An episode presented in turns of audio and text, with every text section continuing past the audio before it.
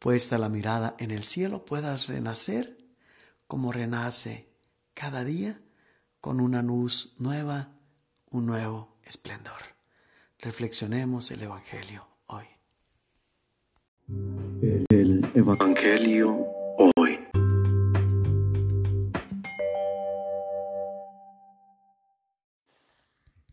Del Santo Evangelio según San Juan. En aquel tiempo Jesús salió de Samaria y se fue a Galilea. Jesús mismo había declarado que a ningún profeta se le honra en su propia patria. Cuando llegó, los galileos lo recibieron bien, porque habían visto todo lo que había hecho él en Jerusalén durante la fiesta, pues también ellos habían estado allí. Volvió entonces a Caná de Galilea, donde había convertido el agua en vino había allí un funcionario real que tenía un hijo enfermo en Cafarnaúm. Al oír este que Jesús había venido de Judea a Galilea, fue a verlo y le rogó que fuera a curar a su hijo, que se estaba muriendo. Jesús le dijo, Si no ven ustedes señales y prodigios, no creen.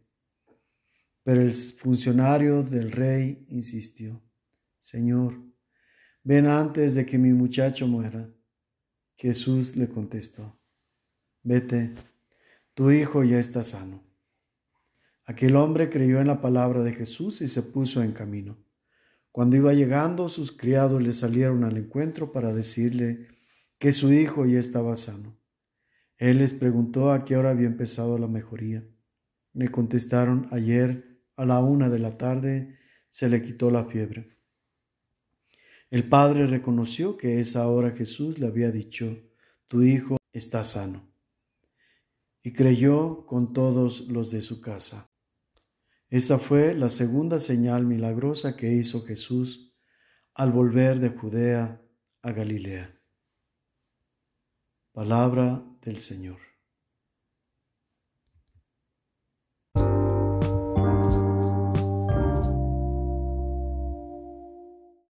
Reflexión. Contrasta en este pasaje del Evangelio lo que dice Jesús con lo que sucede en ese hecho que se narra. Él dice, si ustedes no ven señales y prodigios, no creen. Sin embargo, el milagro que obró en favor del hijo de este funcionario fue de manera espontánea, de manera discreta, sin aspavientos, sin dramas, sin eventos espectaculares.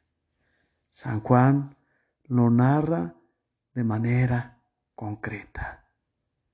Simplemente cuando Jesús le reprocha, recordemos lo que dice el Evangelio, que él mismo había declarado allí que no nadie es profeta en su tierra.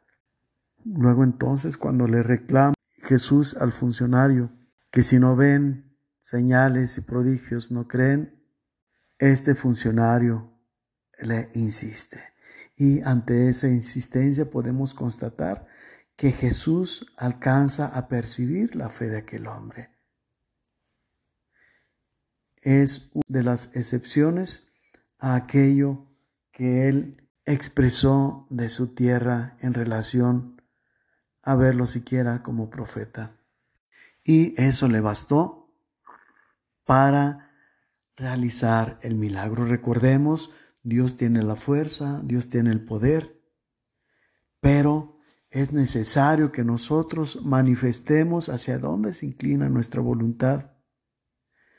Si realmente queremos que Dios obre en nosotros por un bien noble o simplemente para acrecentar nuestro ego.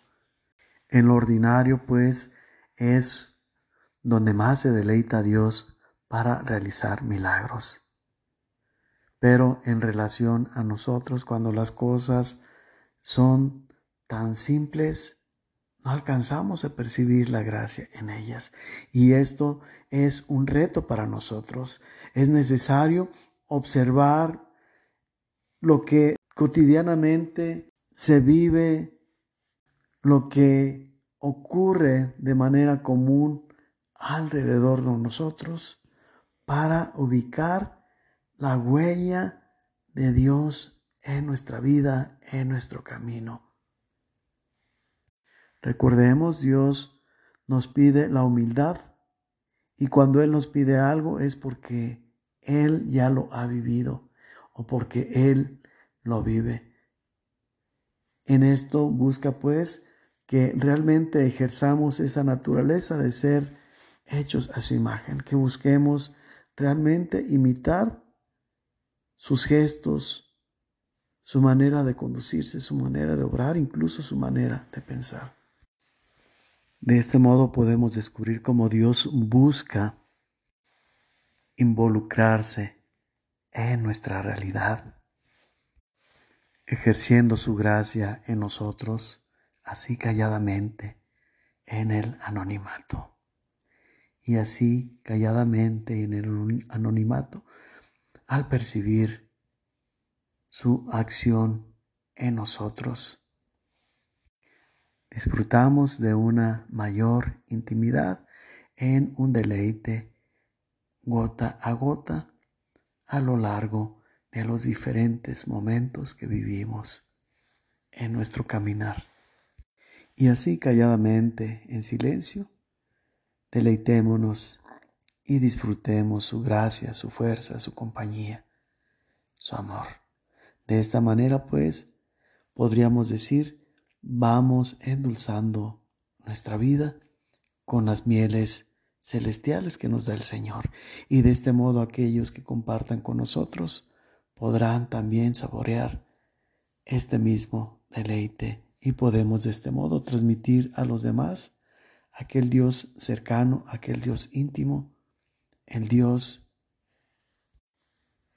que gusta de pasearse por nosotros al caer la tarde, al amanecer y al mediodía.